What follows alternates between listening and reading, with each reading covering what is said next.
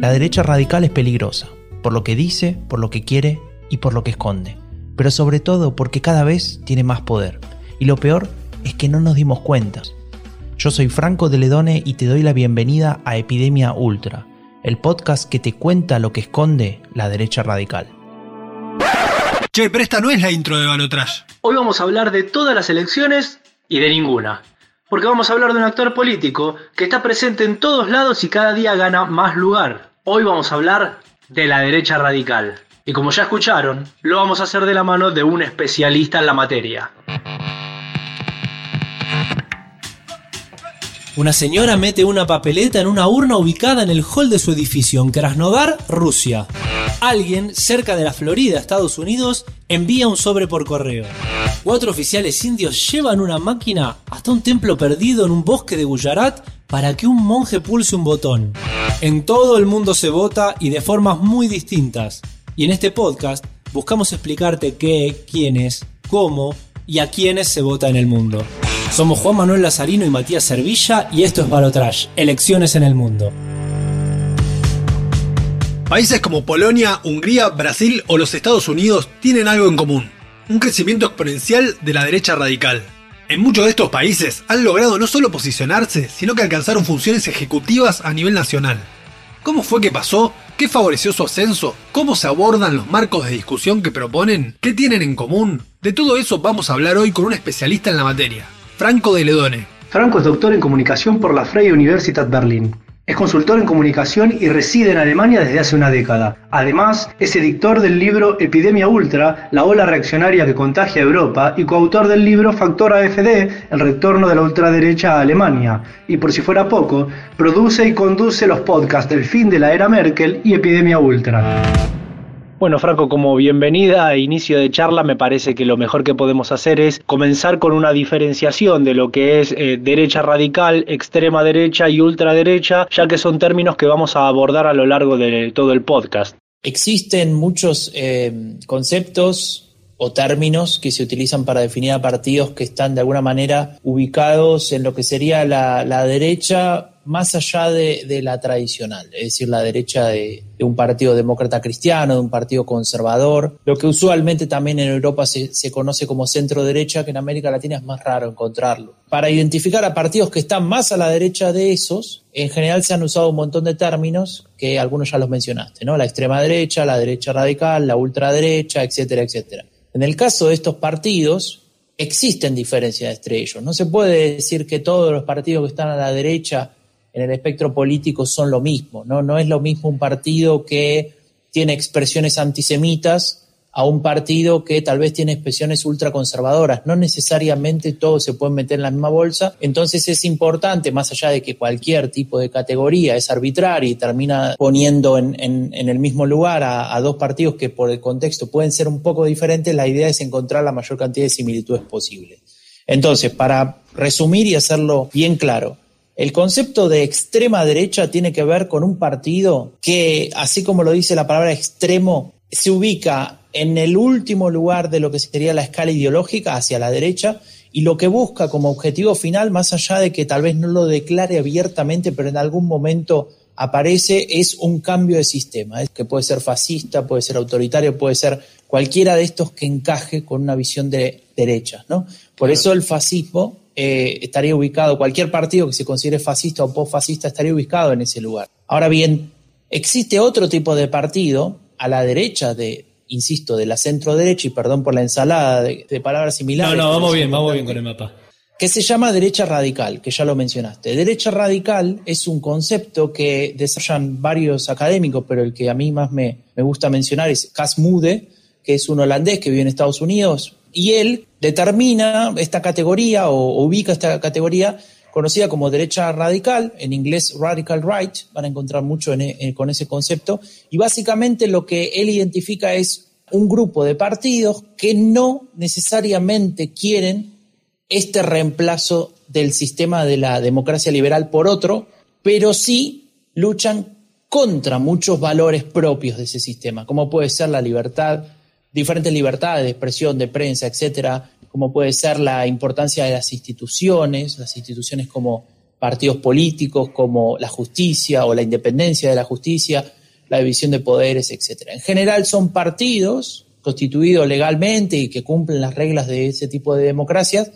que se apoyan más que nada en la cuestión electoralista, ¿no? es decir, de tener cierta cantidad de votos para ser legitimados. La relación entonces entre lo que sería derecha radical y extrema derecha es la democracia. Unos la quieren eliminar de plano, luchan para eso, los otros la quieren, si querés, reformar, modificar, erosionar, diría yo, es el, verbo correcto.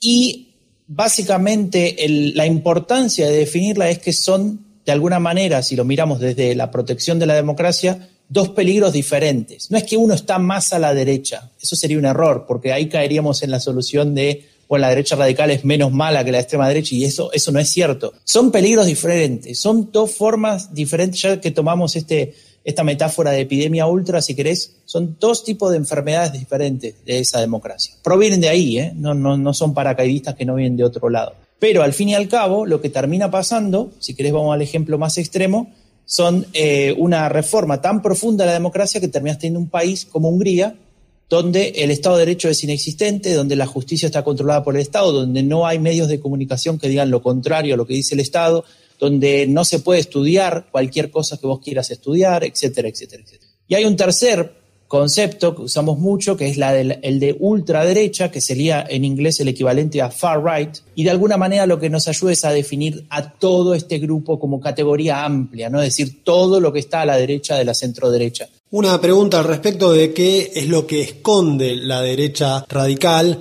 Sabemos que muestra los valores que tienen en común con los diversas, las diversas expresiones de la derecha radical, como cierto autoritarismo, el nativismo, el populismo. Muchas veces mencionas especialmente lo que está escondiendo detrás de esos valores o detrás de sus expresiones. ¿Qué es específicamente lo que esconde? Bueno, esa es un, poco una forma que tenemos nosotros para transmitir que eh, muchos valores que ellos dicen representar o que dicen de alguna manera vehiculizar en tanto partido político, en tanto movimiento en algunos casos, en realidad no son tales. ¿no? Ellos hablan de defender valores como la libertad, como la, la cultura, como la identidad de un pueblo, una nación, etc. Y en realidad eso son herramientas comunicacionales que emplean para poder de alguna manera instalar agendas propias de esos elementos que acabas de mencionar, agendas propias del nativismo, del autoritarismo. Existe a partir de la incursión de la derecha radical en el ámbito democrático una apropiación respecto del término libertad. ¿Cómo son los marcos que construye la derecha radical para irrumpir y para generar una apropiación simbólica de algunos de los términos que tradicionalmente no le pertenecían? Bueno, eso tiene un nombre, etnoliberalismo. Etno viene de etnia, el liberalismo ya lo sabemos, y tiene que ver con un concepto que explicó también una persona que recomiendo leer mucho, que se llama Griffin, que escribió mucho sobre fascismo. Explica que estos partidos tienen esa capacidad y al mismo tiempo esa intención de cooptar determinados valores de lo que serían una estructura liberal de pensamiento, ¿no? Este, valor de la libertad, por ejemplo, en función de definirlo como algo diferente y adaptable a su propia ideología. Es decir, lo que ellos transmiten al utilizar el frame de la libertad es que alguien los está oprimiendo, es decir, que esa libertad no es tal. Y ahí es donde se activa tal vez este concepto que, no quería mencionar antes, que ahora tal vez vale la pena, que es lo del populismo. ¿no? El, discurso populista, en tanto estrategia política, lo que hace básicamente es dividir al mundo en dos grupos homogéneos y antagonistas.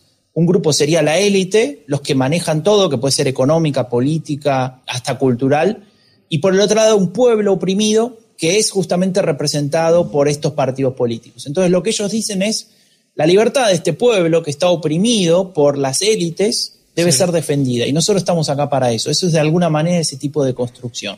El otro, ese, esa élite enemiga, como es el enemigo, puede ser eh, depositario de cualquier tipo de calificativo, ¿no? Y ahí es donde entra tal vez eh, el efecto contextual de, dónde se expresa ese, ese discurso, porque la definición de esa élite, de cómo la calificamos, cómo la convertimos en el otro, depende mucho de lo que está dando vueltas en el inconsciente colectivo. Entonces, en el caso de países de América Latina, incluyendo Argentina, hablar de, de comunismo o en el caso de España también, que hace poco hubo una elección, hablar de comunismo o libertad, lo que está de alguna manera poniendo sobre la mesa es todo lo que tiene que ver con la historia de em, la dictadura, el terrorismo, en algún momento, etcétera, y pone de alguna manera, o activa, mejor dicho, ciertos frames que existen en ciertos grupos de la población donde eh, la asociación con el comunismo es plenamente negativa, también incluso para tal vez generaciones más, generaciones posteriores, ¿no?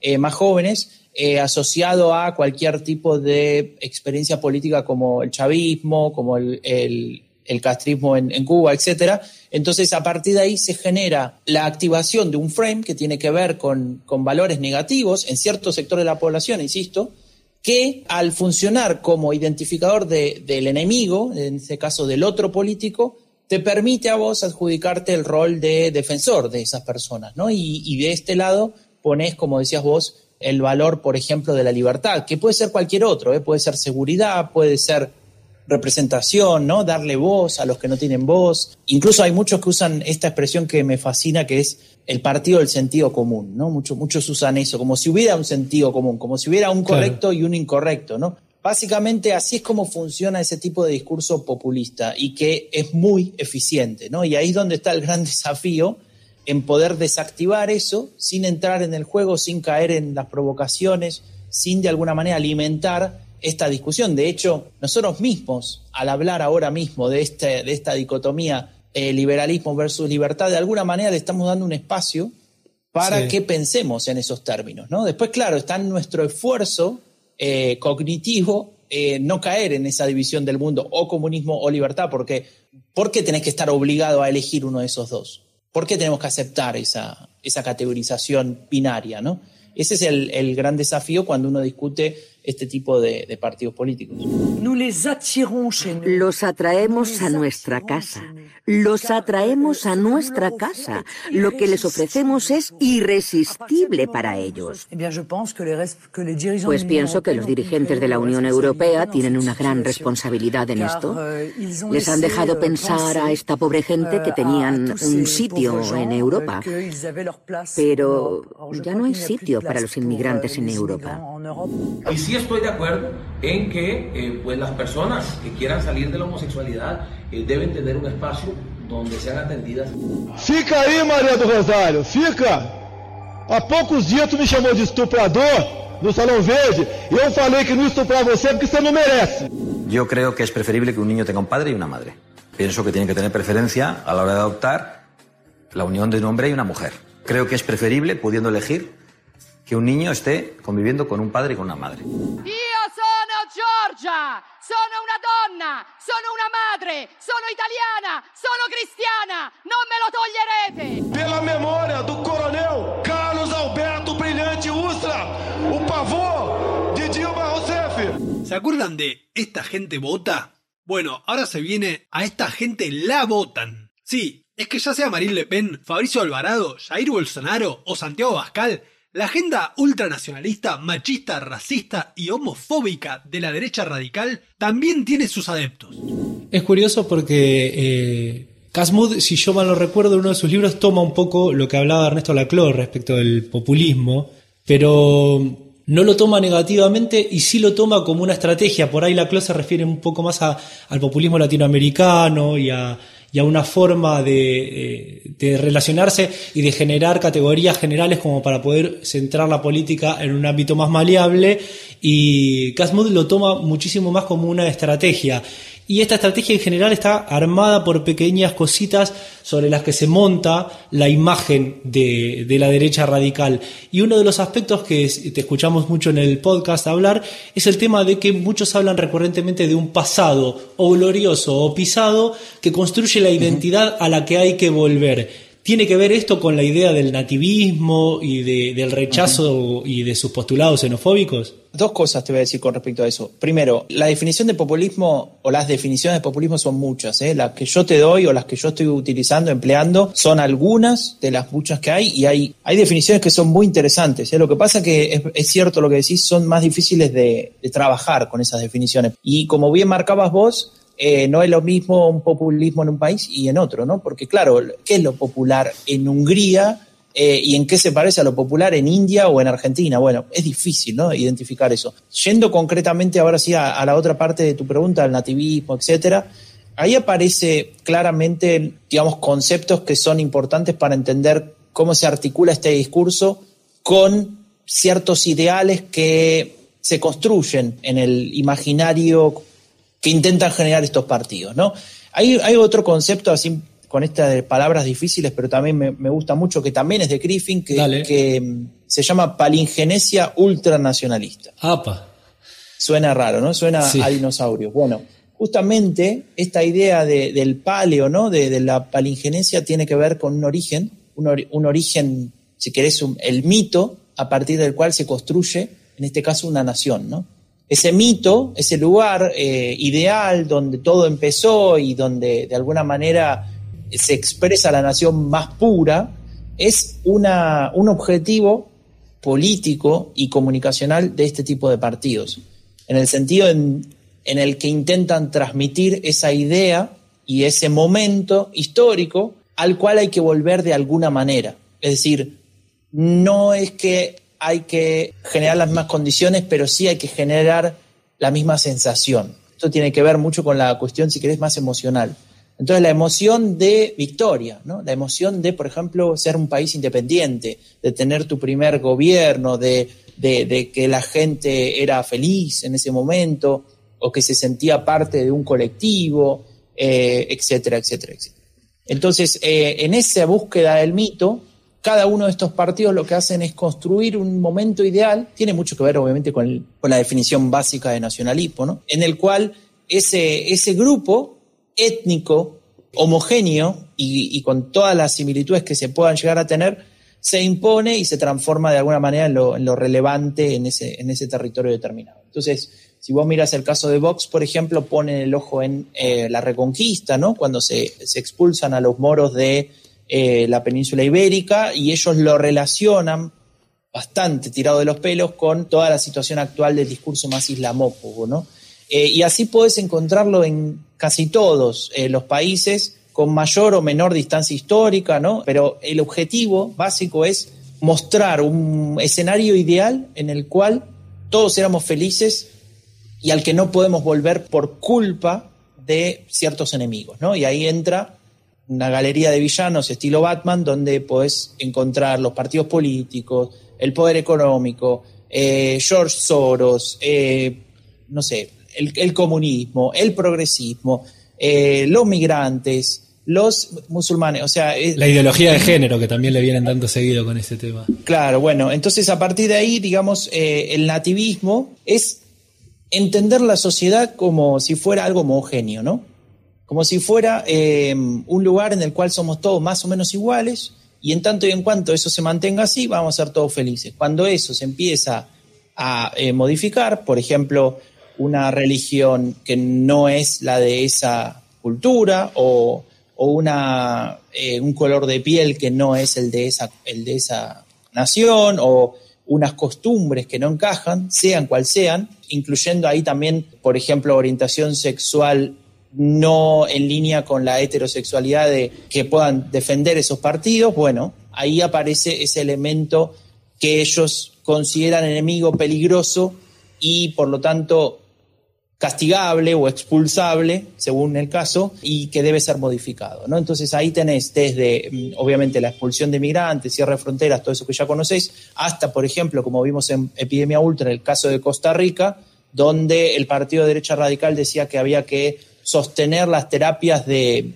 conversión de los homosexuales para que se conviertan en, heterosexuales. ¿no? Entonces ahí aparece todo, toda una cuestión de cómo el, nativismo, que parece algo tan abstracto, y vos decís, bueno, tampoco que te molesta que... No, no es que me molesta, es que las políticas públicas que derivan de ese tipo de pensamiento eh, son muy discriminatorias e incluso peligrosas para, para mucha gente. Te corro de eje un poco para el lado de, recién mencionabas el caso costarricense, para el lado de América Latina, ya que desde el sentido común acá se suele decir, eso se suele pensar acá en la Argentina y en general en América Latina, salvo casos como Brasil, como Costa Rica y algunos otros, que esto acá no podría pasar.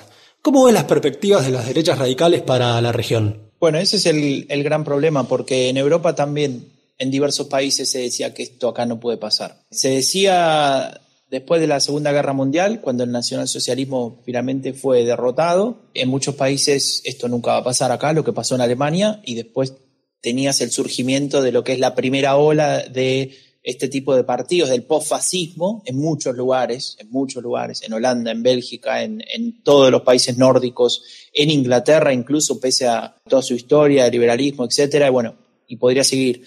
Y sucedió después, si querés más viniendo hasta, hasta nuestra época, con partidos como la derecha radical en Alemania, donde se decía, ¿cómo en Alemania va a volver a pasar esto? Es imposible, ¿no? O sea, tendría que, suceder un, un, cambio muy fuerte como para que un partido con estas ideas tenga algún tipo de representación política, porque había, siempre hubo, pero eran minoritarios, ¿no? O sea, eran partidos que sacaban el 2%, el 1%, bueno, aparece AFT, Alternative for Deutschland, y justamente pasa esto y pasó también en España, donde se decía, bueno, después del franquismo, lo que significó la guerra civil, etcétera, están dentro del PP, bla, bla, bla.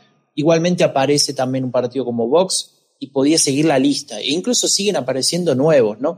O lo que también es bastante peligroso, que ahí aparece algo de lo que me preguntaban antes, de lo que esconde la derecha radical, es partidos de centro derecha, incluso de centro, que terminan con el tiempo transformándose a partir del cambio en agendas y en políticas públicas en un partido de derecha radical con todas las letras.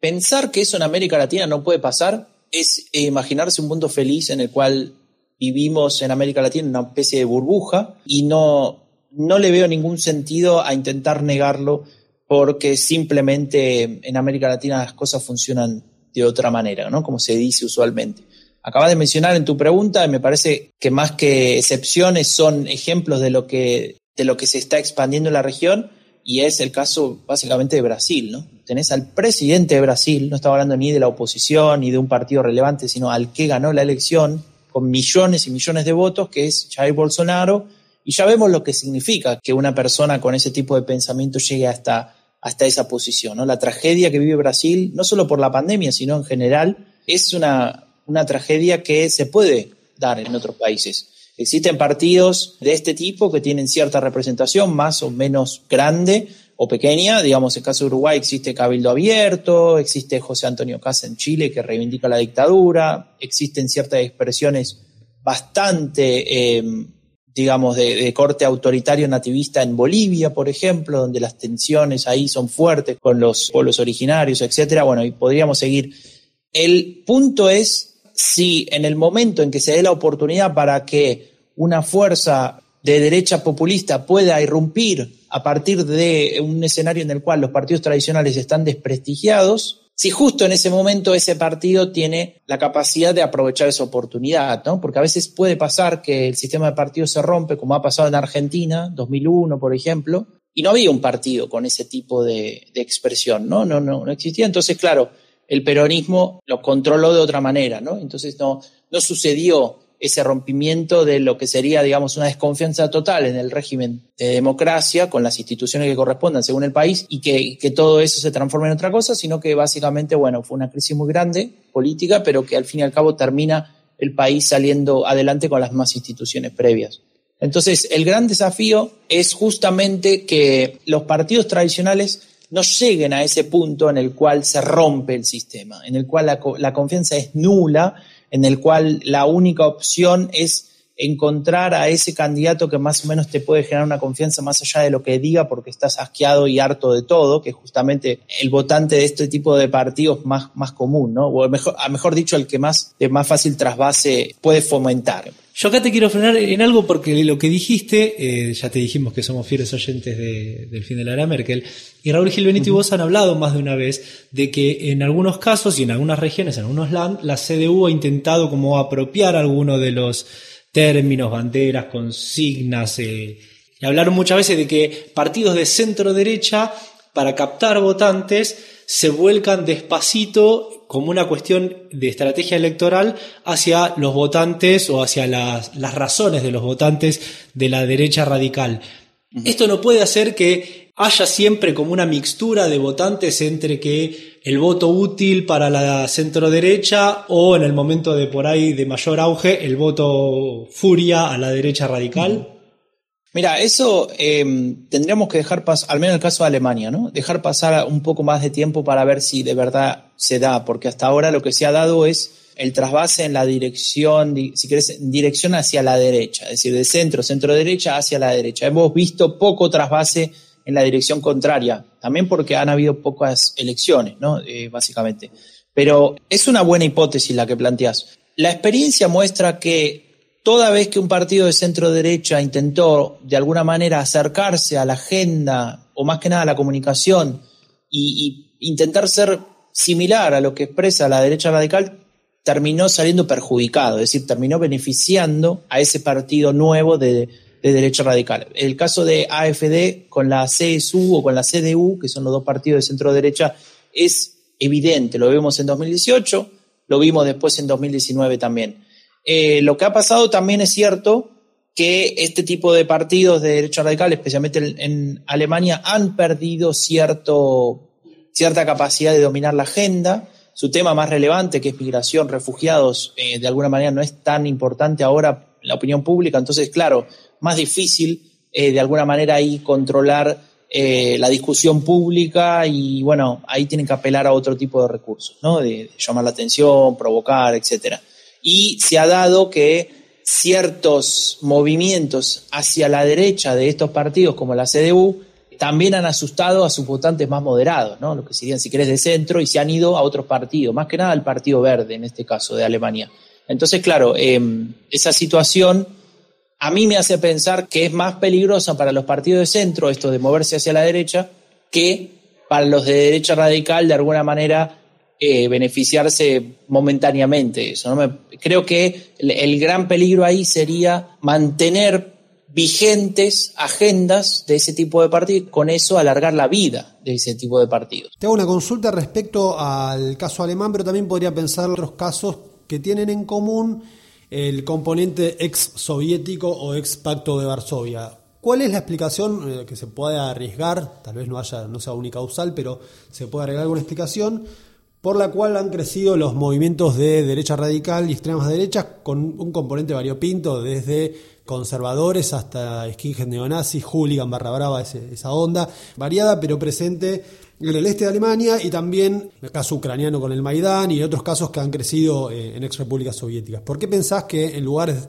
que han tenido gobiernos que uno podría denominar de extrema izquierda, han crecido los partidos de extrema derecha? Bueno, para eso hay, hay como varias explicaciones, ¿no? Y no, tampoco se puede concluir que hay una sola causa o que podemos encontrar una sola cuestión. Se podrían nombrar algunas cosas. Eh, al menos lo que yo he aprendido leyendo, incluso entrevistando a gente para el podcast de Epidemia Ultra, porque la verdad que ese podcast a mí, te digo, casi que me sirvió de máster en, derechas radicales porque aprendí muchísimo, ¿no? Hablando con todos los expertos que, entrevistamos.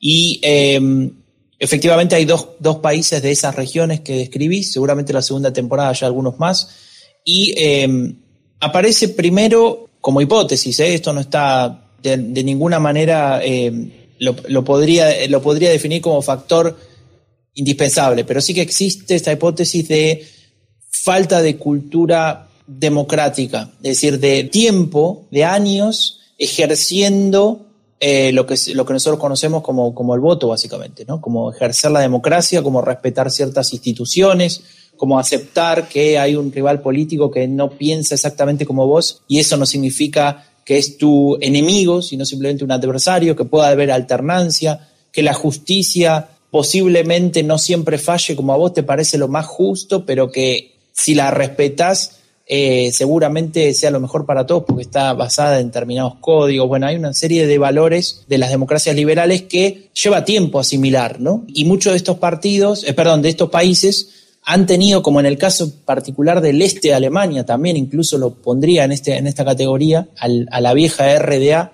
una falta de cultura política, ¿no? Vos pensás que en los años 30, 40, el nacionalsocialismo u otras culturas, otros eh, gobiernos también de, de corte autoritario, después tenés 40, 50, 60 años de comunismo y después recién ahí, ¿no? Tenés la irrupción ahí de lo que sería después de la caída del muro de Berlín, de estas democracias, de esta ola de democracias, ¿no? De democratización. Y ahí lo que se da, y creo que ahí también aparece un poco el reflejo de por qué la reacción es tan potente del lado de formarse presiones de, derecha, incluso de extrema derecha, como mencionabas Ucrania, etcétera, es que la promesa después de la caída del muro era muy grande, era muy difícil de cumplir. Una promesa abierta a la cual cada uno podía poner lo que le parecía que estaba bien, una promesa de prosperidad indefinida, de, felicidad, de, igualdad, ¿no? De, oportunidades, pero también de poder de alguna manera parecerse a aquel otro mundo del otro lado de la cortina de hierro.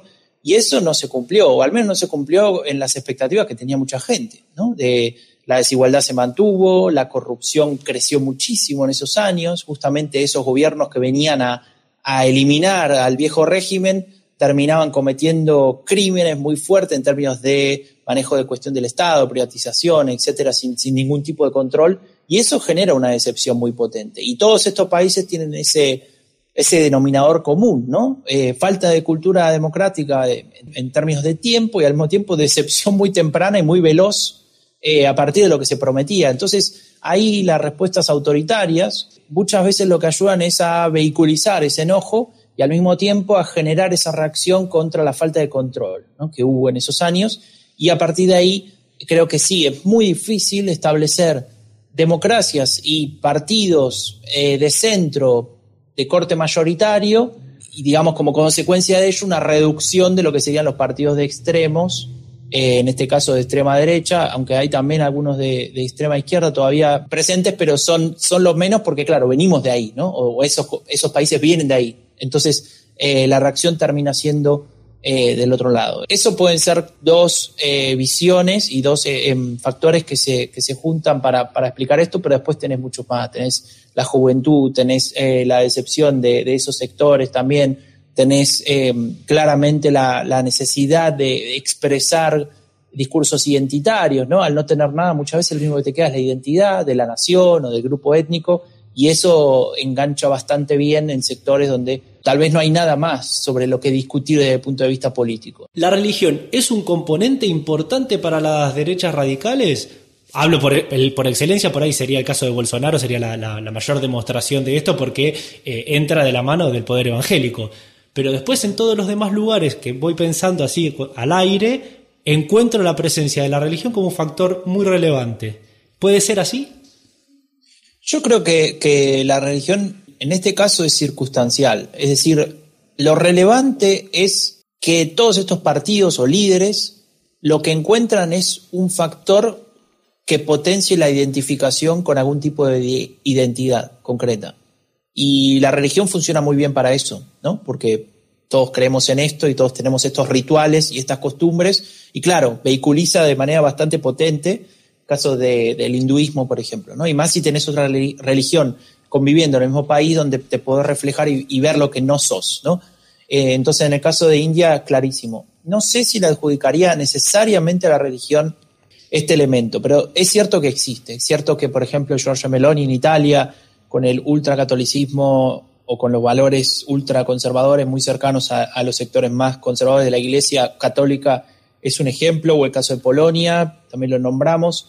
Eh, lo de Brasil no sé si lo metería en esa categoría porque en realidad el, grupo de evangélicos que lo termina apoyando, eh, en cierta manera también antes había apoyado a Lula, ¿no? Entonces, eh, ahí creo que hay una cuestión más de pragmatismo bastante potente y de hecho incluso hasta Bolsonaro termina también peleándose con alguno de ellos, con lo cual ahí no habría necesariamente una relación, eh, si querés, más de identidad, sino sí de movilización de votos. O sea, los evangélicos en Brasil mueven gente en, términos literales. ¿no? En cambio, en los otros sí, te diría que cuando estos partidos logran dar el salto cualitativo es cuando, cuando logran llenar el casillero de encontrar esa identidad común. Esto que nos convierte en ser parte de. Eh, eso es lo que les da a ellos la posibilidad de romper el molde y, poder salir más allá de lo que sería un partidito o más de un sinfín de partidos que puedan expresar este tipo de ideas. ¿no? Entonces, es cierto que la religión te ayuda a cumplir con este objetivo, pero no creo que sea condición necesaria para que un partido de derecha radical exista y mucho menos para que tenga solo eh, éxito con eso solo. Bueno, Franco, para cerrar te quería pedir que nos recomiendes algún libro sobre la temática. Uh, qué buena pregunta. Em, ya lo dije, dije un par en, mientras que hablábamos. Em, me gustan mucho los libros y las aportaciones que hace Casmude, así que si quieren saber más sobre todo este fenómeno, diría que se, compren el, el libro de, que se llama, en español se llama La Ultraderecha Hoy, creo, eh, que lo, lo editó Pay2, si no recuerdo mal, traducido al español y que la verdad es que te aporta todas las claves que tenés que conocer para, para entender un poco más de este fenómeno. Después, a partir de ahí, obviamente, puedes profundizar y, y trabajar más el tema. Esto fue Balotrash, con la producción de Santiago Mayor y la edición de Lucila Bidondo. Búscanos en redes sociales como Instagram, Facebook y Twitter como Balotrash. Nos vemos la próxima.